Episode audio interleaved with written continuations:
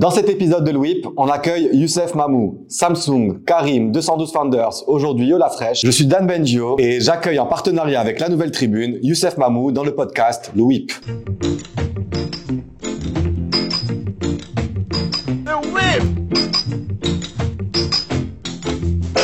Youssef, comment ça va? Très très bien et toi Très bien, alhamdoulilah. Bienvenue dans le WIP. Merci beaucoup, Alors merci pour cette invitation. Avec plaisir, c'est euh, c'est hyper cool de t'avoir ici. On a on, comme on papotait un petit peu juste avant et voilà, tu me racontais un peu un petit peu ton parcours et euh, c'est euh, c'est hyper inspirant, ça fait plaisir de te voir déjà, tu as l'air heureux d'être là où tu en es ah oui, bien sûr. et euh, voilà, je sais que tu es une personne qui a bossé dans les euh, dans les euh, dans, dans- chez 212 donc tu as, Ouais. vu des pitchs, tu en as vu beaucoup. Ouais, Donc on va rentrer direct dans le vif du sujet si ça te va. ouais. Est-ce que tu peux me pitcher Youssef Mamou? Je veux pas, voilà, Youssef Mamou, tu te vends toi-même, tu vends pas un business, c'est pas que ce soit, tu te vends euh, pour avoir une présentation en fait, pour chercher à comprendre la personne. Généralement, quand on pitch, c'est qu'on a, on, on a un but euh, derrière ce pitch. Ouais. C'est euh, lever des fonds, vendre, euh, signer un contrat. Là, quel serait éventuellement l'intérêt pour moi de faire ça euh, Ouais, non, c'est, je dirais pas un pitch. Je dirais principalement très humblement de, de me présenter. Très bien. Donc Youssef Mamou, euh, papa de trois enfants, born and raised à Kazan. Euh, je suis parti assez jeune. Euh, J'ai eu mon bac à 17 ans, donc euh, 17 ans et un mois. Euh, et donc, euh, bah, je, je suis parti faire ma prépa en France. Je- une décision qui n'a pas été facile parce que bah, je suis parti en étant mineur. J'étais pas encore majeur. Très bien. C'est une décision quand même euh, où les parents euh, ont énormément débattu. Euh, donc euh, j'ai fait ma prépa en France, j'ai intégré une école d'ingé en France. Qu'est-ce qui les a convaincus pour que tu puisses partir? Ouais, je pense que bon, ils voyaient toujours que j'étais toujours accro de, de la tech, euh, toujours accro de, de, de- des nouveautés, et donc du coup ils m'ont quand même fait, fait confiance. J'étais j'étais un, un élève studio, euh, très euh, très. Je cherchais toujours le problème. Ok. C'est-à-dire, j'ai, euh, j'ai cherché le problème dans le sens où euh, je me révoltais beaucoup à l'école. Euh, j'aimais pas le. j'ai- j'ai- si si- si- s'il y avait une injustice en classe, bah j'étais le premier à parler. Euh, par contre, j'étais bon élève aussi. J'étais bon élève. euh, je travaillais pas beaucoup à l'école. les deux- les deux- les deux- travaillais- les deux Absolument. Donc, du quoi. coup, effectivement, de se dire, T'étais pas l'élève modèle parfait qui ne cherche pas les problèmes, Écoute, je celui qui cherchait que les je problèmes. pouvais l'être quand je devais l'être. Ok. euh, où des profs effectivement me disaient que voilà, bah, c'est parfait, tout est bien, mais euh, il y avait il y avait d'autres profs. euh, si euh, par pur hasard ils sont en train de voir cette vidéo et ils vont se reconnaître, désolé, mais ça m'a permis de grandir aussi. Mais euh, voilà, donc je suis parti en France, euh, j'ai fait ma prépa, euh, puis j'ai intégré une école en France, et puis j'ai décidé de, de quitter la France deux ans après l'école d'ingé. Euh, je voulais essayer autre chose. Je voulais vraiment tester euh, et, et- essayer une autre culture et voir euh, comment que- qu'est-ce qu'on peut faire euh, dehors de la France, vu que c'était un parcours un peu naturel. Euh, et donc je voulais partir aux États-Unis. Et c'était 2001-2002. La France était contre la, la- la guerre en Irak. Et donc les US, ben, ils ont boycotté tout ce qui venait de France, même les étudiants. Incroyable. Et donc, euh, bah, même à ce moment-là, je sais pas si tu te rappelles, mais les, les French fries, euh, ils ont rebaptisé me les. Freedom Fries. Exact. Et donc, euh, voilà, ils étaient complètement allergiques de tout ce qui venait de France, même les étudiants. Donc, euh, c'était un petit peu, euh, un petit peu choquant. Euh, parce que je me suis retrouvé au milieu de, de, de, de, de cette, de cette anomalie-là, sans pour autant pouvoir dire quelque chose. Donc à ce moment-là, bah, je commençais à chercher d'autres options. Je devais partir à Londres euh, ou même en Nouvelle-Zélande. Puis après, bah, j'ai décidé de partir en Suède. Ah donc complètement euh, bloqué les États-Unis, c'était Oh, c'était absolument. J'étais, euh, j'étais euh, effectivement admis. Je devais partir en Floride, tout était bien. Puis après, hop, euh, désolé, il y a plus, y a plus personne qui part. euh, Donc, il y a eu un vrai boycott là-dessus. Un vrai boycott. Et Et coup, donc, bah, Suède. ended up effectivement être euh, en Suède et euh, bah, pour moi c'était ça coulait de source parce que bah, c'est un petit peu le fief et, et la mecque de la technologie avec Ericsson, avec plein d'autres d'autres boîtes cotées en bourse. Et donc je me suis dit bah c'est c'est un super euh, une superbe opportunité. J'avais pas mal d'amis suédois euh, qui étaient en échange et puis je me suis dit bah c'est ça peut être une très bonne opportunité de venir et de découvrir une nouvelle culture. Et euh, je regrette pas une seule seconde. Tu as fait quoi là-bas exactement en Suède?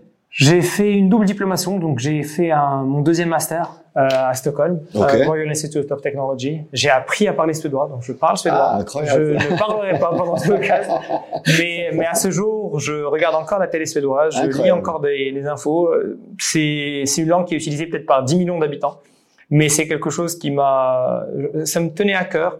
Et j'oublierai jamais, parce que bon, encore une fois, c'est un podcast qui est un peu, un, un peu ouvert, un peu rompu. J'oublierai jamais le jour où, quand j'étais dans le métro, et à un moment, je commençais à comprendre ce qui se passait autour de moi. Et euh, je pense que c'est un, un des moments qui resterait Dans gravé. quel sens exactement? Ah, quand tu as commencé à lire, à comprendre Quand les j'ai mots. commencé à comprendre les gens qui parlaient autour de Ah, moi. incroyable. Donc ça, ça a pris quelques mois, parce que c'est pas une, c'est une langue à base germanique, pas à base latine. Hmm. Et donc, euh, Toutes les déclinaisons, etc., comme en allemand? comme en allemand, bah, les Français qui avaient pris allemand comme euh, comme euh, deuxième langue bah, avaient beaucoup plus de facilité. Alors qu'on sait que peut-être les Français sont pas très euh, très language oriented, Hmm. mais c'était beaucoup plus facile pour eux. Donc pour moi, c'est il fallait effectivement tout euh, réapprendre et, euh, et c'est juste, euh, j'oublierai jamais ce moment-là. Donc exceptionnel. Je reste là-bas, je reste cinq ans en Suède. Et puis après, rapidement, on lance une petite euh, une petite boîte de consulting en télécom. Et donc je m'occupe euh, Là, t'es associé à ce moment-là sur le lancement de la boîte. sur le lancement de la boîte avec deux ex euh, deux ex d'Ericsson. Ok. Euh, et, euh, et, et je suis rentré. On a commencé à, à beaucoup travailler avec des avec des opérateurs en Afrique et je me retrouve à gérer l'Afrique du Nord, mais du plus du côté Égypte, Soudan. Donc j'ai vécu un an et demi à Khartoum, au Ok. Soudan, où je faisais. euh, On voit pas tout ça sur Internet.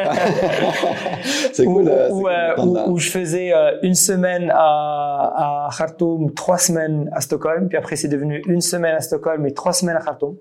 Et euh, je peux te dire que parfois, bah, je décollais, il faisait moins 25 et j'atterrissais, il faisait Wow. plus 30, plus 35. Comment tu faisais tes bagages Euh, écoute, euh, ouais, c'était euh, un vrai challenge. Et, euh, et puis après, bah, en fait, le- l'opérateur euh, historique a décidé de me racheter en tant que consultant interne. Et à ce moment-là, ils étaient, euh, ils étaient assis sur une superbe cagnotte, 1,6 milliard de dollars. Et euh, ils venaient de vendre un opérateur télécom pour en créer un autre. Et ils voulaient créer un opérateur régional. Donc ils ont commencé à acheter des licences un peu partout en Afrique. Et donc je commençais à, à- à être avec eux dans la SWAT team pour pouvoir aller lancer, lancer les, euh, les opérations. Et un jour, bah, je me retrouve euh, à aller faire une mission euh, en Mauritanie. Je reviens, je présente au board. J'avais 25-26 ans. hein, je présente au board de l'opérateur qui faisait euh, qui faisait euh, quelque chose comme 400 millions de dollars par an. Bon, à ce moment-là, je pensais que c'était énorme. Hein. Je, je le pense plus, mais à ce moment-là, je pensais que c'était énorme. Et, euh, et à la fin du, du meeting, bah, j'ai été appointed comme Chief Marketing, Chief Operation Officer pour euh, pour l'opérateur euh, en, en Mauritanie. Et donc, en, euh, après deux jours, je refais mes valises et je, je pars habiter à Nouakchott. Et là, c'est quoi ta mission exactement sur place à Nouakchott? Ma mission, c'est de sauver, euh, mais vraiment avec toute modestie, hein, c'est de sauver l'investissement. Ils avaient investi euh, plus de 100 millions de dollars sur sur la licence et 200 millions de dollars sur sur les, les infra télécoms. Et au bout de, de 40 jours, les clients fuyaient et euh, les gens désactivaient pour une simple raison que c'était pas du tout la même technologie. Il y avait le GSM et le CDMA et les gens pensaient qu'ils allaient pouvoir juste changer les cartes sur le même device alors que c'était pas du tout le cas. Bref, Problème de compatibilité. problème de compatibilité, problème réellement de value proposition. Très bien. Et donc, euh, et donc, bah, les, les gens ont complètement boycotté le boycotté l'opérateur. Et donc, le, le- ma mission était de, bah, de, de refaire un, ou plutôt de faire un relaunch et d'essayer de reprendre. Donc, j'ai passé neuf mois là-bas. Euh, on a réussi à rapidement prendre la deuxième place, très très rapidement. Et donc, ce, ce fut une expérience qui est juste incroyable. Et euh, au bout de neuf mois, je devais aller euh, m'occuper du lancement au Sénégal parce qu'on avait acheté aussi une licence au. Sénégal. Là, t'es célibataire, t'es seul, Ouais, tu te balades, tu Absolument. boulot, boulot, boulot. boulot boulot, je connais personne, donc il y a Ok. absolument pas de Tu décourages pas d'ascenseur, d'ascenseur, ni de connaissances, ni de rien du tout. Donc euh, Ah ouais. euh, tout est fait à l'huile de coude. Euh, bon, à- avant, avant de, de, de m'installer euh, au Soudan, bah, j'avais fait le Tchad aussi, j'avais fait la Tunisie, euh, l'Égypte aussi. Donc, je connais Donc- bien l'Afrique déjà. Je connais un petit peu l'Afrique, et c'est là où je réalise, avec toute modestie, qu'on est ben, un des meilleurs pays d'Afrique. Magnifique. Euh, et réellement, c'est c'est pas que ça m'a réconcilié avec le Maroc, c'est que j'ai découvert qu'effectivement, on, on- a beau le comparer avec euh, les pays en, Europe, parce qu'on on aspire effectivement à être un, un meilleur pays, un meilleur environnement, mais quand on compare ce qui existe euh, pas très loin, juste à côté, on se rend compte qu'on a une, chance qui est juste inouïe. Et donc euh, bah là, je rentre au Maroc euh, fin 2008. Et comme euh, dans ce groupe-là, bah, on avait euh, on avait deux grands euh, acteurs des télécoms. Donc, euh, je ne sais pas si on doit citer les noms. On peut, il n'y a pas de problème. Franchement, c'est hyper ouvert, hein, sans Donc, souci. bah, en fait, on avait Huawei qui était un de notre de, de nos fournisseurs. Et donc, dès qu'ils ont entendu que j'étais au Maroc, moi, ils, ils m'ont offert l'opportunité de gérer de gérer la région et de gérer les projets. Donc, je me retrouve rapidement à aller habiter à Tunis. Euh, et la vérité, la, ma décision pour rentrer au Maroc était une décision qui est beaucoup plus réfléchie où je dis il y a quelque chose à faire au Maroc. Je pense it's time, il faut il faut rentrer. Et quand je suis rentré, je me suis retrouvé en Tunisie. Je me suis dit non, ça sert à rien. Je suis pas rentré pour repartir. Hmm. J'ai envie de rentrer au Maroc. Et là, pareil, coup de chance, vu que Samsung était un de mes fournisseurs euh, euh, principaux de handset euh, et du groupe, euh, bah, aussi, bah, en fait, il m'offre l'opportunité de venir et de lancer le département mobile euh, au, au, Maroc. Donc c'est là moi que je démarre sur Internet parce que tout ce que tu euh, tout ce que tu viens de raconter, je n'ai pas trouvé, mais euh, là à partir de Samsung, j'ai commencé à voir des vidéos de toi qui fait des, des lancements de produits. Exact. exact. Okay. Donc là, je suis rentré, on était 15 personnes. Euh, fast forward, euh, je passe 7 ans chez Samsung, donc de 2009 à 2016. Et je et, et en sortant, bon, on était à peu près 530 personnes. On avait créé Samsung Maghreb Arabe. Wow. Euh, tu étais au démarrage, toi. Étais, euh... En fait, on, on, a lancé effectivement, on a lancé la, la, la, la région. Et euh, et, euh, et en sortant, bon, en fait, j'étais Chief Marketing Officer North Africa pour tous les produits. Donc pas que le mobile. Donc c'était aussi les autres les autres produits, que ce soit le blanc ou le brun, donc télé euh, et, et autres. Et la vérité, c'est là où j'ai commencé à me sentir un petit peu pas très bien, dans le sens où je réalisais que, bah, en fait, on avait des, des, des sales figures qui étaient juste incroyables. On avait la plus grande part de marché smartphone au monde quand on comparait avec toutes les opérations de, de ouais. Samsung. Bah, en fait, on avait 90-92% de, de, de, market share. Euh, on était aussi très très élevé, numéro un en télé, numéro un en washing machine. En fait, Et qu'est-ce qui t'a dérangé là-dedans? Bah en fait ça ne changeait pas ma vie. Il y avait quelque chose qui me dérangeait, il y avait quelque chose où, où je ne sentais pas ce, ce bonheur-là. Okay. Alors qu'en réalité, on se dit atteins ces chiffres-là, ça fait rêver, donc on a envie effectivement de le faire. Et à chaque fois, on repoussait les chiffres chaque année. Euh, donc il y, y, avait ça, il y avait euh, une particularité au Maroc, c'est que en sept ans, j'ai passé cinq DG. Ok. Et donc à chaque fois, bah, il fallait effectivement reprouver que tu étais la bonne personne.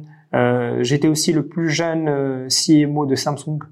Euh, et donc, bah, à chaque fois, effectivement, il fallait reprouver ça. C'était que des Coréens. Euh, le poste de DG n'a jamais été ouvert pour un pour un non coréen. Ah, même en termes de culture, j'imagine. Même en termes de culture, c'était un réel, c'était un réel choc. Et donc, la vérité, c'était un petit peu le début de la fin pour moi de me dire, I need a purpose. Okay. Par contre, il y avait effectivement quelque chose qui me dérange, qui me dérangeait fondamentalement, c'est que on réussissait à vendre plusieurs dizaines de millions de dollars par par mois. Euh, on avait des clients qui étaient qui étaient happy, et on avait des parts de marché, mais réellement ce qui se passait, ce qui se passait au milieu en termes de distribution, je connaissais un petit peu les rouages, mais je connaissais pas réellement tous les petits détails ou filaments pris. Et, et je suis quelqu'un qui est extrêmement minutieux. J'ai envie effectivement de comprendre. J'ai envie toujours de double cliquer. J'ai parlé avec cliquer. une personne de ton équipe. Elle m'a dit que tu lisais tous les messages WhatsApp, que tu laissais rien passer, que tu répondais. Écoute, à les, les de double cliquer, triple cliquer, et, euh, et effectivement, donc je voulais comprendre la distribution. Et là, je rencontre euh, une personne qui est juste incroyable, Moussa Briat, qui avait, qui est aussi un super entrepreneur et euh, très, euh, très, très belle success story euh, à travers son projet, euh, le projet Dislog. Ouais. Et donc là, bah, il me fait confiance euh, avec son équipe dirigeante, avec Ali Tiazi aussi, et il m'a dit, bon, Marani, de, de, de venir et, et de gérer le food. Et donc de gérer le, le food, la distribution des produits, euh, food dans le trading. Donc là, tu vas chez Dislog après ça. Là, je vais effectivement, je vais chez Dislog. Et moi qui pensais que les produits télécoms étaient des produits qui étaient rapidement obsolètes, quand tu travailles avec des avec des produits et tu et, et tu distribues des produits qui ont peut-être 5 7 mois de shelf life, bah, il faut être extrêmement perspicace. Euh, gérer entre le gros et le détail. En fait, aller petit à petit vers, euh, vers ce qui est. Exactly, exactly. Et donc, et donc, euh, bah, ce fut une, une, une expérience qui est juste unique. Un an et demi de pur bonheur, de pur labeur aussi, parce que j'ai énormément appris, mais de pur bonheur parce que effectivement, c'était beaucoup plus concret et, et, et, on faisait réellement bouger les choses et on sentait effectivement l'impact qu'on qu'on avait sur sur les, les partenaires. Par contre, il y avait effectivement quelque chose qui manquait, c'est de la technologie. Et euh, je n'y pensais pas beaucoup à ce moment-là.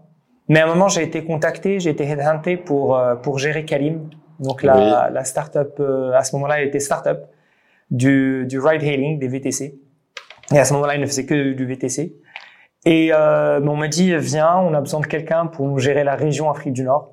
Donc euh, le Maroc, lancer l'Algérie, euh, lancer la Tunisie, puis après lancer l'Afrique francophone. J'ai pas hésité une seule seconde. Euh, pour la simple raison que pour la première fois, je me suis rendu compte qu'il y avait une industrie où ce qui se passait à Buenos Aires l'après-midi allait le lendemain euh, Mmh. affecter ce qui se passe à Paris, allait le lendemain affecter ce qui se passe peut-être à, à, à Jeddah et peut-être même à Tokyo.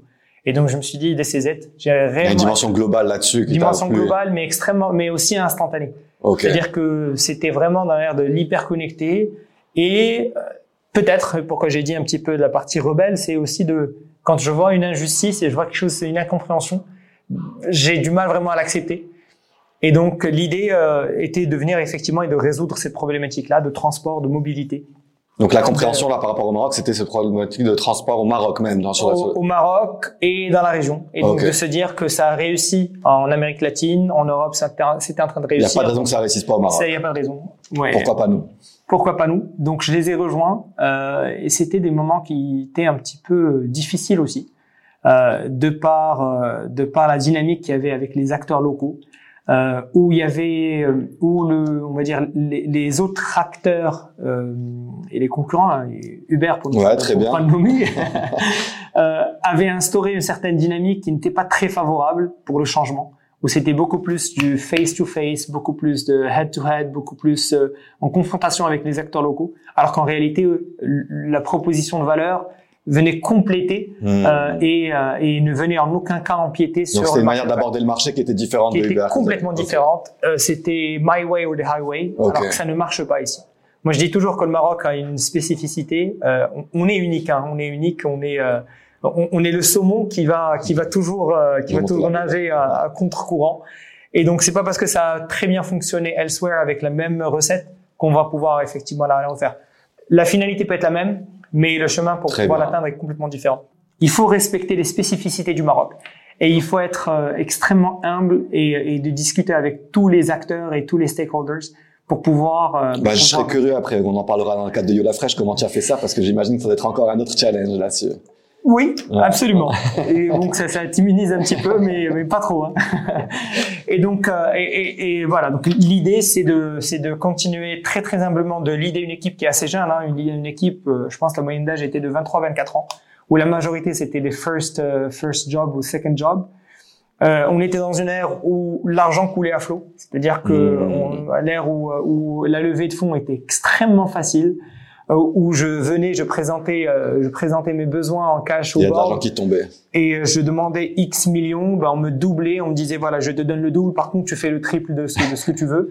Euh, alors que normalement, exactement, alors que normalement, bah c'est euh, on, on- voilà l'objectif qu'on va avoir et à la fin tu dois être profitable et euh, les et les actionnaires doivent doivent euh, Magnifique. récupérer cette partie-là. Et donc l'idée c'est de, de pouvoir euh, bah, toujours bah, l'idée c'est ces personnes-là dans un monde qui n'était pas très favorable et qui voulait nous rejeter. Et c'est une greffe qui voulait absolument pas qu'elle qu'elle qu'elle prenne. Mais en même temps, qu'on était en train d'utiliser des moyens qui en réalité c'est pas ça la vraie vie. La vraie vie, c'est pas que l'argent coule à flot. La vraie vie, c'est qu'il faut effectivement avoir des unités économiques qui tiennent la route.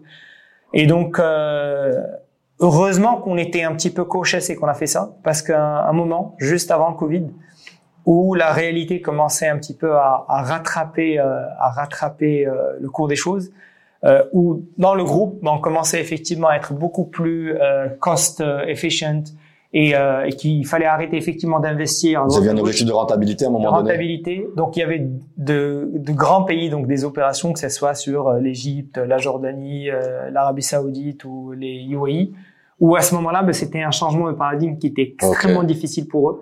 Alors que pour nous, ben, c'était, euh, on, on- on- on agissait déjà euh, en étant frugal, en Hmm. étant très cost efficient. C'est ce qui nous a permis d'avoir, de, de pouvoir euh, rendre le Maroc rentable. Donc pour une boîte qui était en habitat négatif très très longtemps, d'être rentable. Je pense qu'on était le deuxième ou troisième pays des opérations euh, de Karim qui, euh, qui sont devenues rentables.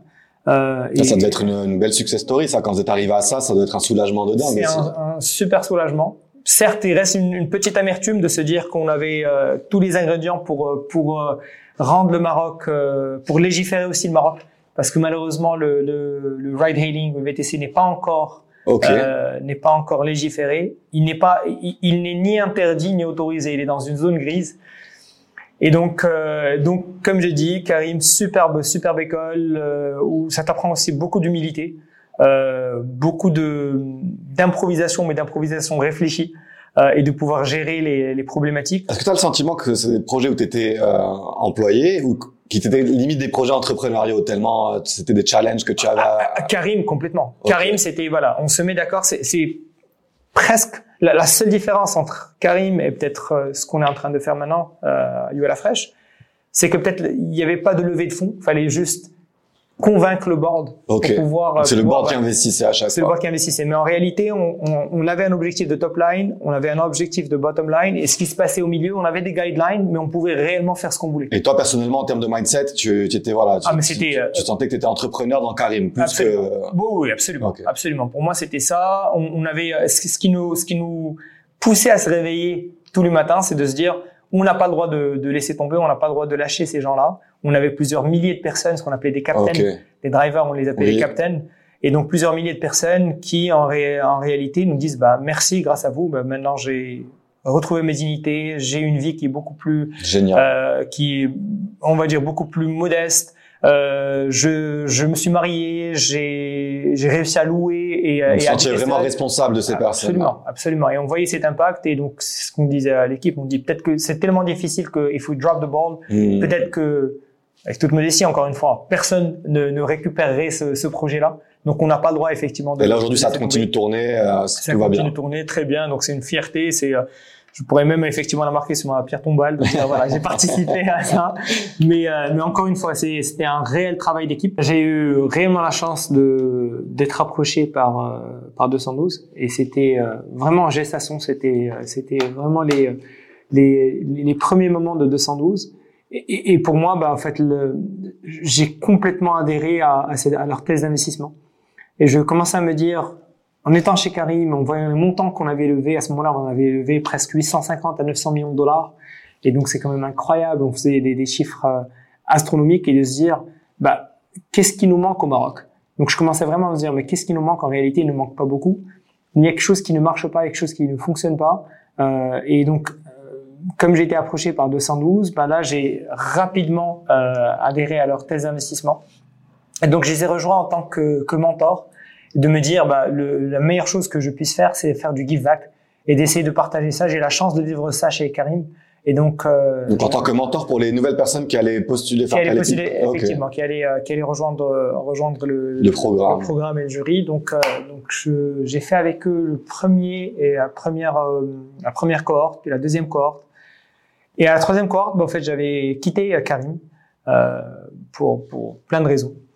Et et là, bah, en fait, on me propose de rejoindre, de rejoindre l'équipe, euh, de la faire grossir, de commencer à internaliser beaucoup plus ses ressources et, euh, et de commencer réellement à, à bien consolider, euh, consolider 212 Founders. Euh, j'ai accepté à une seule condition. J'aurais dit le jour où j'aurai une idée tout aussi impactante, tech-driven, avec quelques critères, je vais devoir effectivement partir parce que pour moi c'était le but euh, suprême. Et l'idée a fini par arriver et euh, effectivement, donc l'idée finit par arriver. Donc un long friend of mine, Darbi, euh, qui à ce moment-là a été CEO de Jumia. Donc il, il me contacte avril 2022, donc plein Ramadan, je pense deuxième ou troisième jour de Ramadan. Pourquoi je me rappelle Parce qu'on était dans une terrasse de café qui était complètement vide. On a, on a littéralement squatté une table. Là, il me contacte, il me dit s'il te plaît, j'ai besoin de tes conseils, est-ce qu'on peut se voir? Je dis bien sûr. Donc là, il, me voit en tant que euh, fonds d'investissement, en tant qu'acteur qui pourrait investir éventuellement dans, dans ce projet-là. Et il me dit, écoute, ça fait un petit moment que je travaille sur ça. Moi-même, j'ai une petite ferme. Euh, j'ai essayé de me dire que voilà, je, qu'est-ce que je peux faire comme culture pour gagner? Moi, avec mon business, euh, business acumen et, euh, et, tout ce que j'ai fait, euh, je me rends compte qu'un fermier ne pourra pas gagner plus de 20-25 000 dirhams par hectare par an. Et donc, bah, comment, comment est-ce possible? Moi, avec les business plans, avec les analyses, avec avec plein de d'aides de plein de potes dans le dans, dans la grille, et je retombe sur ces chiffres-là, c'est quelque chose qui va pas. Comment je peux craquer le game? Comment je peux craquer le game? Donc là, il a commencé à approcher, euh, approcher quelques acteurs dans le monde. Et donc, il vient, il me dit, est-ce que cette idée est VC fundable Une demi-heure après, on était co-founder. Moi, je ah pense ouais, ah ouais, convaincu direct? Direct, parce que j'étais prêt. Je sais que tu aimes les chiffres. Qu'est-ce que tu, en une demi-heure, tu as fait quoi? Tu as posé des chiffres? comment tu te dis, c'est bon, c'est l'idée? Avant de parler chiffres, moi je viens d'une famille d'agriculteurs. Hein. Toute ma famille paternelle est dans, est, dans ce business-là euh, depuis plusieurs générations. Qui avait un côté émotionnel aussi. Euh, donc je comprenais effectivement la problématique. Depuis que j'ai 10 ans, je pars au marché de gros. Donc euh, j'ai grandi dans ça. Euh, mon père euh, m'a confié à l'âge de 10-11 ans d'aller faire le marché pour la famille. et donc chaque chaque semaine, bah, je partais et je faisais le marché. et donc du coup, bah, je comprenais parfaitement euh, de quoi il parlait. Et donc je me suis dit, bah hold on, c'est un marché qui est très profond. Euh, c'est un marché où si on a envie effectivement de le, de le digitaliser, bah, il doit être, il doit être tech driven. C'est un, c'est un impact de malade parce que que ça soit pour les fermiers, les petits fermiers ou les retailers, bah, mmh. forcément il va avoir un impact social. Et donc un petit peu avec les premiers amours euh, de Karim. Et, et le dernier, bah, on peut s'internationaliser sans aucun problème. Qui faisait aussi qui faisait partie aussi de la thèse d'investissement de, de Sandro, c'est que on commence au Maroc, puis après on va s'internationaliser. Donc c'est une des rares décisions que j'ai dû prendre sans même consulter ma femme, parce que pour moi ça coulait C'est évident. Est-ce que tu as euh, senti un, le passage d'une vie de salarié à entrepreneur ou pour toi c'était juste une continuité là-dessus Non, c'était une continuité. En aucun cas parce que déjà chez Karim, je me suis jamais considéré comme salarié parce que bon, en fait on avait des objectifs et, et on devait réellement continuer à, à, à exister. Euh, donc pour moi l'idée c'était that's it. Maintenant c'est mode commando, qu'est-ce qu'il faut faire? et Donc on réellement on a travaillé soir et week-end parce que bon bah effectivement on avait un engagement un engagement le, matin et donc le soir bah, on pouvait euh, on prenait sur le temps de ma famille sur mon temps libre pour bah, continuer à faire les études, euh, continuer à, à, parler. Donc, on a discuté avec presque tous les fondateurs de ces startups-là dans le monde, Très dans l'hémisphère sud, que ce soit du Mexique au... au, au J'ai cru qu'il y, avait un gros acteur en Inde, non? Il y, en a, il y en a plusieurs, effectivement. Il y en a trois en Inde.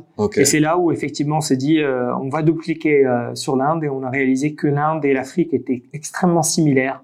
Euh, ah. Presque les mêmes KPIs en termes de marché, en termes de GDP euh, d'agriculture, en termes de, de, de, de, de GDP per capita. Plein, plein, plein de KPI intrinsèques qui faisaient que bah, si ça si ça réussit en Inde, ça devrait réussir en Inde. Est-ce que le Maroc c'est un terrain de, de, de, test, on va dire, pour valider euh, votre idée et après vous étendre, ou est-ce que ça fait partie vraiment pleinement de votre stratégie Non, c'est beaucoup plus. C'est euh, quand on parle effectivement bon de mon passif chez chez 212, on se dit qu'il y a plein de startups utiliseraient le Maroc comme un test bed juste pour un MVP ou pour un proof of mm. concept et rapidement s'internationaliser parce qu'ils jouent leur survie on s'est très très rapidement rendu compte que le marché est super profond au Maroc.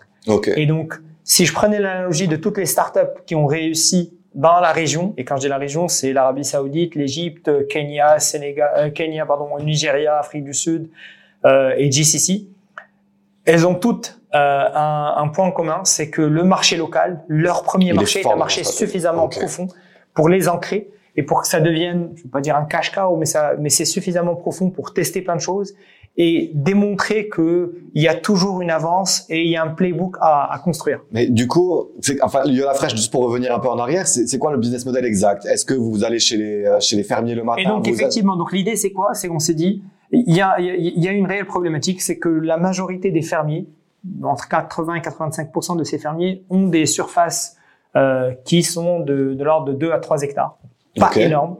Euh, si on rapporte ça à combien est-ce qu'ils gagnent, gagneraient par an, bah, ça fait pas, ça fait un revenu qui est à la limite du précaire. Et, et ces personnes-là, ils n'ont pas forcément accès au marché. Donc, ils passent presque exclusivement par des intermédiaires. Et donc, ces intermédiaires-là dictent euh, non seulement les prix, mais récupèrent le, la, la, plus grosse partie de la marge créée dans cette chaîne, chaîne, de valeur. Très bien. Et de l'autre côté, bah, en fait, on a des retailers qui, eux, doivent passer deux à trois heures par jour pour partir, euh, marché de gros, transport, logistique, etc. Transport, logistique, négociation, euh, surprise, découvrir euh, que que c'est pas le bon produit, que le produit, bah, en fait, hmm. bah, à l'intérieur d'une caisse, tu peux trouver même une caisse de pommes de terre, tu trouves même de grosses pierres. Très bien. Il y a plein de choses comme ça. Et donc on s'est dit, bah, les, les deux extrémités et les deux maillons les plus importants de cette chaîne de valeur sont les moins bien servis. Alors qu'au milieu, bah, en fait, on a une chaîne certes importante, euh, d'intermédiaires qui permettent effectivement de connecter ces deux-là, mais que, on va dire, le partage de richesse n'est pas fair. Et donc on revient au point effectivement de d'injustice, fairness, euh, euh, qui en réalité, je viens de me rendre compte que c'est effectivement peut-être la, la, ligne directrice, le, le, fil conducteur de, de mes décisions. Euh, et donc là, on s'est dit, oui, effectivement, il y a un coup à jouer. Et donc on commence à discuter avec tous les acteurs, on commence à, à faire notre, bah, nos devoirs. Et ce que vous faites, c'est quoi? C'est vous allez chez le fermier, vous prenez, vous achetez directement. Et donc, euh, à, à terme, l'idée, c'est de pouvoir être, devenir le partenaire du fermier, de lui dire fais et do what you know best. Nous on vend. Ça veut dire que que choisis euh, quelle serait euh, ta production, euh, cultive, euh, récolte et nous on vend. Ok. Et de l'autre côté, bah, quand on parle au retailer, vous vous savez très bien vendre, vous avez votre clientèle, vous avez votre portfolio. Nous, bah, on vous ramène. Tu matches l'offre et la demande de manière parfaite. Et donc effectivement, on vient pour être le shortest link entre la, la supply et la demande. Pourquoi? Parce qu'on est en train de parler d'un marché qui quand même crée entre 25 et 40% de wastage de, okay. de, ah, déchets. c'est énorme. Euh, de par l'inefficience de, de, la, de la chaîne de valeur et, euh, et de la chaîne logistique et du choix. Donc parfois il y a des produits qui vont pourrir dans le champ bah parce qu'ils n'ont pas ils ont pas été Hmm. récoltés à temps ou au contraire il y a une euh, overharvesting une sur euh, surutilisation mais ces produits-là n'atteignent jamais les étalages et puis ils sont ils sont euh, ils sont juste tout simplement jetés. Et donc l'idée pour nous c'est de pouvoir rallier et essayer de matcher la supply et la demand et en faisant ça ben structurellement Et ça, il faut de la data. C'est grâce à la data que vous allez accumuler que vous allez réussir à faire ça. C'est la data qu'on est en train d'accumuler. Et pour l'instant, ben, on est sur du 91-92% de, de, de forecast accuracy, de Ah, savoir mal, à, à deux jours à l'avance ce quartier-là, co- combien est-ce qu'il va Et l'objectif, c'est de combien de jours à l'avance? L'objectif, je pense que c'est, euh, je pense à trois jours, c'est très bien, Ok. parce que on est sur des produits qui ont des shelf life de deux jours Ouais, c'est ce qu'on maximum. dit. Donc, tu es parti de- des produits qui ont des shelf life Ah, hyper longs. bah, bah, euh, on est à quelques heures. Et, et- et l'idée pour nous, c'est effectivement, c'est d'avoir, c'est c'est de pouvoir faire plusieurs cycles. hein. Euh, Yola Fresh s'est lancé en, en mars. Et donc, l'idée pour nous, c'est de, bah, en fait, quand on finit une année, quand on va finir deux ans, bah, on aura une Hmm. meilleure visibilité des cycles. Et à ce moment-là, bah, on pourra même, entre guillemets, commander euh, et, et- et demander aux fermiers bah, de produire une variété Et spécifique. que vous allez venir récupérer la Et marchandise. allait- et-. Et donc, Pardon, excuse-moi, vas-y. non, non, et, et, et, bah, une des choses, c'est qu'on rachète un tout petit peu plus cher que le marché. Ok. Et donc, en dollar value, là, en dirham value, bah, en fait, on était presque en train de doubler la marge des, euh, des, de, de, de ces fermiers. Et de l'autre côté, bah, les retailers, on, on les aide à absorber tous les coûts logistiques et ce qui leur permet en réalité de, de faire plus, de 50% de, de bénéfices euh, de Magnifique. bénéfices. Et donc, all in all, bah, effectivement, on a, on a un repartage de, de, de richesses qui est beaucoup plus équitable. Et une des valeurs ajoutées, pour finir sur ce point-là, une des valeurs ajoutées pour le fermier, c'est on ramène quelque chose d'assez unique, c'est la visibilité. On lui donne de la visibilité. La visibilité peut, peut être le lundi, tu vas, tu vas récolter tant, le mardi tant, le mercredi tant, à une visibilité. Écoute, la prochaine saison qui commencera le février, en Mmh. février, ben voilà, si tu fais 150 tonnes, ben je te prends ces 150 tonnes parce que moi, j'ai déjà créé ma base, euh, ma base Et, de et toi, en tant que Yola, tu achètes chez le, chez, Oui. chez le fermier. Et Absolument. après, tu vas vendre. Absolument. Et l'idée, l'idée vraiment, l'idée suprême, c'est de pouvoir démontrer que c'est capable de créer de la valeur en faisant ça, et puis de commencer à avoir des acteurs qui vont chacun commencer à prendre une partie de cette chaîne de valeur. C'est-à-dire que peut-être de ne plus acheter et vendre, mais de devenir réellement une vraie marketplace où à ce moment-là, c'est des acteurs directe. effectivement qui vont venir et qui vont se mettre Et en termes de logistique, comment ça se passerait à ce moment-là? Parce que là, aujourd'hui, j'imagine, c'est vous qui assurez la logistique. On a surtout, mais après, on pourrait effectivement se dire que, par exemple, Casablanca, ben, c'est euh, un acteur qui va venir et qui va prendre euh, La Casablanca. partie logistique. Là, on s'est beaucoup inspiré du modèle Jumia aussi. Ok. Au début, ils ont tout pris. Et puis, de plus en plus, ils démontraient que ça marche. Ils commencent à avoir des acteurs des third-party logistics qui Très vont bien, venir prendre et prendre la ville. Et donc, de commencer à leur donner le playbook, de leur donner la tech, de leur donner euh, les process, les process qualité. Ça, c'est l'objectif euh, long terme. Absolument. Top. Et euh, petite question, j'ai vu aussi sur votre site, vous avez un- une dimension euh, un peu financement. J'ai l'impression que vous payez directement le fermier à la, à la commande et que vous laissez des délais de règlement à, aux, aux- aux détaillants derrière. Non, Alors, presque ça. C'est-à-dire qu'en réalité, ce qu'on offre euh, aux fermiers, c'est des délais de paiement les plus courts possibles. Ça peut être du cash tout de suite, très bien. ou ça peut être un ou deux jours Ok. maximum.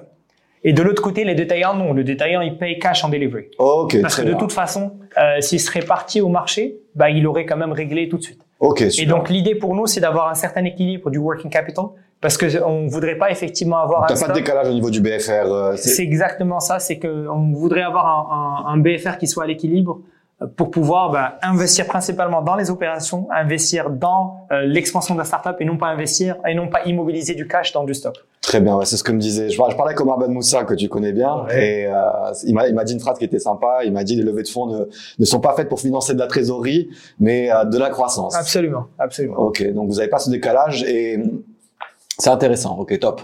Et comment ça se passe? Parce que tu démarres, tu, tu débarques, tu te dis ok, moi c'est Yoda Fresh, je viens sur le marché.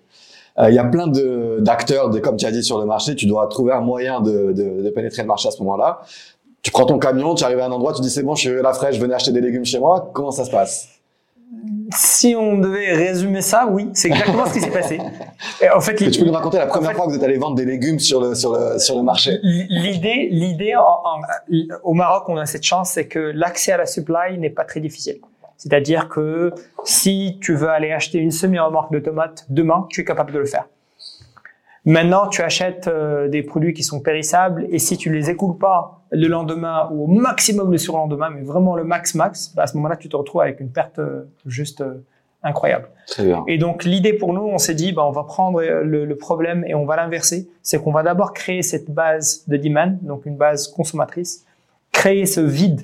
Et à ce moment-là, ce vide-là va me donner, donner suffisamment de visibilité et de confiance pour pouvoir aller acheter, parce que je sais que le lendemain, je vais pouvoir écouler. Et donc, si on venait, on dit une semi-remorque, c'est 600 caisses de tomates. Ben, si j'ai pas 600 clients et chacun va me prendre une caisse le lendemain, Mmh. ben, je ne pourrais pas le faire. Donc, comment faire ça? Ben, on, en, en faisant, en étant street smart, en faisant du hustling, en fakeant, mais, mais du bon fakeant, pas le, pas le, pas le mauvais fakeant, mais en fakeant.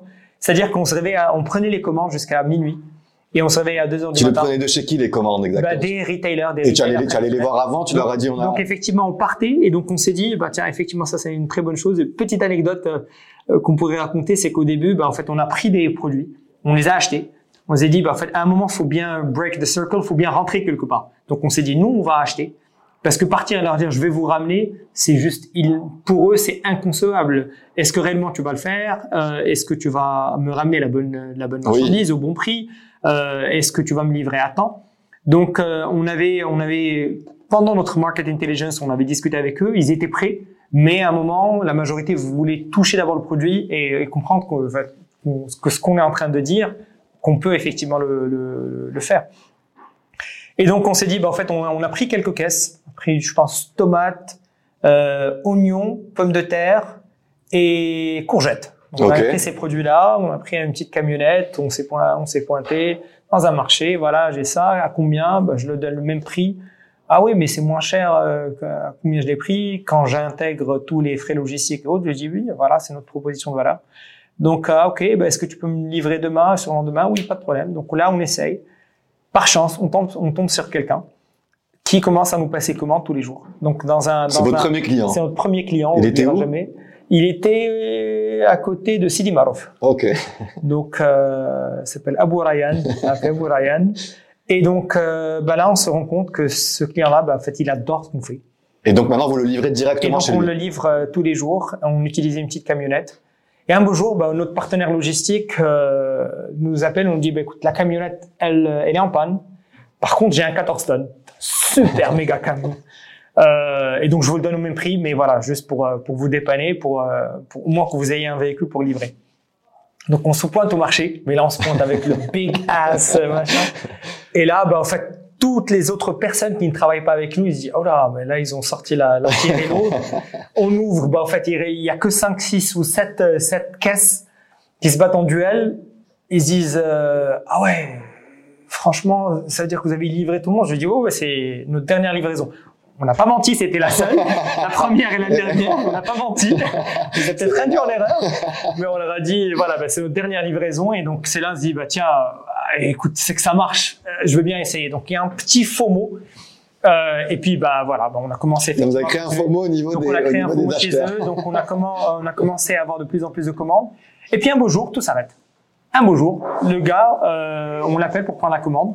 Il me dit, bah, en fait, non, je vais pas commander demain. Demain, ni le lendemain. Je lui dis, c'est pas possible. Alors que ceux qui sont à côté, ils continuent à commander. Je dis, mais c'est pas possible. C'est quand même notre customer number one. Il faut bien comprendre. Abou Ryan. Abou Ryan, il faut comprendre ce qui se passe. On part le voir. Et euh, ben on commence à lui poser des questions classiques. Est-ce qu'on te livre à temps? Oui. Est-ce qu'on te ramène le bon produit? Oui. Est-ce que c'est le même prix que le prix, euh, prix de marché? Oui. Est-ce que tu as, tu as réussi à faire plus de marge avec nous? Oui. What the heck? Qu'est-ce que tu veux? Et là, il nous sort un, un, en fait, un concentré de, de concepts. Il me dit, écoute, je préfère arrêter parce que je suis sûr que vous allez me la faire à l'envers dans pas longtemps. C'est trop beau pour être vrai. C'est trop beau pour être vrai. Il y a quelque chose qui, j'arrive pas à comprendre. Ça se cohère pas. Et donc, du coup, bah, je préfère arrêter. Il est non, il a et donc, euh, et donc, et donc, euh, et, et c'est là où, euh, c'est là où on a, on a compris que le, le, le, point, on va dire le pilier fondamental de cette relation, c'est la confiance. Et donc, euh, donc on a commencé énormément à jouer sur ça. Vous avez augmenté les prix du coup pour sur, Pas du tout, non. C'est sur la confiance, de se dire que si parfois on se rate dans la livraison, bah, à ce moment-là, on va le, lui échanger le produit, euh, qu'on est là pour régler bah, des problématiques et qui peut réellement compter sur nous tous les jours. Vous avez réussi à le récupérer ou pas? On a réussi à le récupérer, oui, bien sûr. Avec quel argument? Parce qu'il a vu effectivement qu'on est là et qu'on est resté, euh, okay. qu'on est resté euh, fidèle à nous-mêmes et à notre proposition de valeur. Euh, maintenant, on a, on a plusieurs centaines, centaines de, de, clients par jour. Euh, on fait plusieurs centaines de tonnes aussi. Et donc, c'est juste une aventure qui est, qui est incroyable. Magnifique. Euh, une dernière question par rapport à Yoda Fresh. Tu as bossé chez 212, tu avais beaucoup de startups euh, Ouais. démarrées. Euh, Il y a eu, euh, voilà, il y a quand même ce débat toujours au Maroc de est-ce qu'il y a de l'avenir, est-ce qu'on va avoir la première licorne, est-ce que ça, ça va, ça va, voilà, ça va bouger un jour? Qu'est-ce qui fait que euh, malgré, enfin, ce que tu as vu, ce qui s'est passé chez 212, où c'est pas évident de, de, faire démarrer des boîtes, qu'est-ce qui a fait que tu t'es dit, ok, euh, let's do it, je vais le faire, même si je suis témoin du marché qui n'est pas évident. Il y a quand même ce challenge là. Et je me dis, moi, Youssef, Mamou, je vais y aller et je vais, je vais craquer le game et je vais y arriver. Qu'est-ce qui, est-ce qu'il y a quelque chose qui se passe dans ta tête à ce niveau-là? Youssef Mamou, oui, mais c'est toute une équipe. Hein. Il, y a, il, y a, toute une équipe derrière nous. Euh, moi, je suis très humblement juste en train d'essayer de, de, d'organiser tout ça, mais je, je, pense si je devais résumer euh, la, superbe expérience de 112, c'est qu'en réalité, on a, on a le potentiel pour le faire, on a le potentiel pour avoir de superbes success stories. D'ailleurs, il y en a, hein, il commence à en avoir de plus en plus. Mais la vérité, un, un point qui manquait, c'est pas forcément le financement, mais c'est euh, plutôt deux points. Le premier point, c'est de penser grand. C'est de rajouter un ou deux zéros dans son BP. Très bien. Euh, et d'attaquer un marché qui est très profond. Et donc, rapidement, ben, on voit la taille de marché, on se voit que c'est quelques milliards de dollars par, par an au Maroc, on lit on se dit oui, effectivement, là, il n'y a aucun souci. Euh, et deuxième chose, c'est de pouvoir gérer les unit economics, de savoir exactement comment est construit le business et comment est-ce que la profitabilité pourrait, pourrait être shapée. Et donc, dès qu'on a vu effectivement qu'on était capable de, de, maîtriser ces deux points-là, on s'est dit oui, on peut pas laisser cette opportunité passer et puis on se lance. Donc on va dire qu'il y a une question un peu moins commerciale mais plus pragmatique. En plus pragmatique parce qu'en réalité, il faut juste comprendre quand on lève des fonds, c'est que c'est un fonds d'investissement qui va venir et qui va mettre un ticket c'est le fonds d'investissement VC, Venture Capitalist ouais, ou, le, ou le, les capitaux risques. Pour eux, ils sont pas forcément intéressés pour rester jusqu'à jusqu'à prendre des dividendes. Eux, ce qu'ils okay. veulent, c'est de pouvoir vendre le, leur ticket un, deux, trois tours après. Et donc de faire, de faire. Et toi, qu'est-ce que tu recherches dans ce cadre-là de et donc, euh, juste pour finir Pardon, sur ce point-là. Et donc du coup, bah, si on a envie que le premier investisseur nous fasse confiance et mette un ticket, c'est qu'on doit lui montrer que le marché est suffisamment profond qu'on qu'on pourrait aller lever euh, trois, quatre tours après la première bien. levée. Et ça, ça ne pourra être fait que si un marché est extrêmement profond, qu'on pourra scaler et commencer à attirer de fonds de plus en plus gros. Et que la team de founders donc, aussi, elle soit solide. Absolument. Hein. Donc, donc il y a ça. Moi, qu'est-ce que je recherche? Moi, c'est l'impact. C'est quoi qui dirait que c'est un succès, ta Yoda Fresh? Qu'est-ce qui ferait que Moi, c'est l'impact. Okay. C'est de commencer effectivement à retrouver euh, ce plaisir de, de parler avec les stakeholders et, et qui nous disent bah, merci beaucoup. Excellent. Vous nous avez réellement aidé. On commence à voir ça, euh, mais on a encore tellement loin. Il y a du boulot. Loin, encore, il y a, beaucoup boulot. de boulot. Et, euh, le marché est très profond. Et puis l'autre l'autre point, c'est de pouvoir aussi s'internationaliser. Euh, on a envie aussi de mettre le spotlight sur le Maroc. On prend très humblement aussi ce, ce challenge d'être des VRP euh, du Maroc. Et donc le fait de pouvoir internationaliser Yola Fresh, de pouvoir se lancer dans d'autres pays, est quelque chose qui nous tient à cœur énormément, Larbi et moi. Et donc ça, ça serait aussi un, un élément, un milestone de succès, Inch'Allah. Bah, je croise des doigts pour vous, euh, Issa, vraiment. Merci. C'est euh, c'est c'est une, une belle histoire. Je vais te poser des petites questions. Il nous reste à peu près cinq minutes, donc euh, voilà, c'est là c'est un peu plus ludique, on va dire. Euh, alors les cartes émotions, on va pas les faire, je pense aujourd'hui, on va faire des petites phrases à terminer si ça te va. Ouais. Je vais te démarrer une phrase et toi tu dois me la terminer, ok? Euh, Parmi toutes les startups, enfin, tu m'as dit, euh, nous allons montrer les phrases à terminer. Voilà, donc c'est la première euh, la première euh, première interaction. Donc parmi toutes les startups que j'ai accompagnées, celle que je prends toujours en exemple est C'est un joker, c'est pas possible. non, non, je- non. Est-ce qu'il y en a une que, parmi celles que tu as accompagnées qui vraiment pour toi est un exemple de réussite en termes de, de, de, de BP, comme tu dis, où tu rajoutes des zéros, en termes de founders, en termes de, de, d'exécution Honestly speaking, et c'est pas politiquement correct, mais s'il y a une, une chose commune entre toutes les startups et les founders, c'est la résilience. Et en réalité, la résilience est le facteur de succès le plus important à avoir. Oui, le financement, oui, l'équipe, oui, euh, value proposition, oui, le business plan, tout ce que tu veux, mais la résilience. Donc, tu n'aurais pas une startup particulière qui, euh, qui est vraiment en train de, de qui, a, qui a tout ça qui est rassemblé de manière puissante et Si, si, il y en a, il y en a plusieurs, et donc le. Je peux donner plusieurs noms. Choisir, c'est renoncer. Donc, je, je préfère effectivement utiliser un joker. Moi, je dis, j'ai été extrêmement, j'ai été extrêmement euh, impacté par mon passage euh, chez Karim. Ok. Et donc, euh, moi, j'utiliserai effectivement euh, que, voilà, ma, ma, ma North Star, c'est Karim. Karim. Très bien, parfait, très très bonne réponse détournée. J'arrive le matin au travail, la première chose que je fais est Saluer les gens. saluer les gens. Ouais. Chez 212, quand je recevais un, pi- un pitch deck d'un projet, la première chose que je regardais était De le lire en entier. Parce que don't leave any stone unturned.